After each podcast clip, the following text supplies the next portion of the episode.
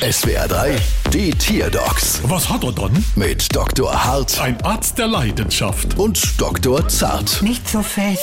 So, was haben wir dann? Es ist ein Fuchs. Aha, und was hat er dann? Er ist still. Wie? Na, er macht einfach gar keine Geräusche. Das ist aber äußerst untypisch für Füchse, denn sie haben eigentlich ein großes Repertoire unterschiedlicher Laute. Äh, Das sogenannte Ranzbellen zum Beispiel, das ist während der Paarungszeit zu hören. Dann kommt es auch oft zu Auseinandersetzungen zwischen Rüden, die von typischen Keckerlauten begleitet werden.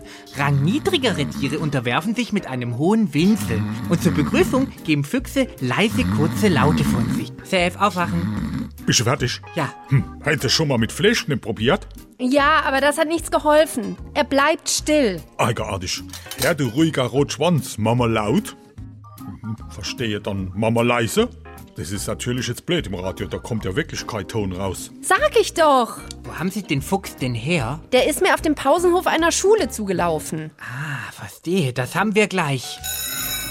Wie haben Sie das denn jetzt gemacht?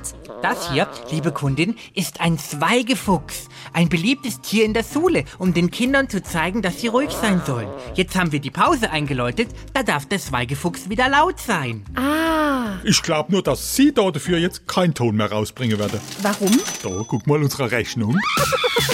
Bald wieder. Was hat er dann?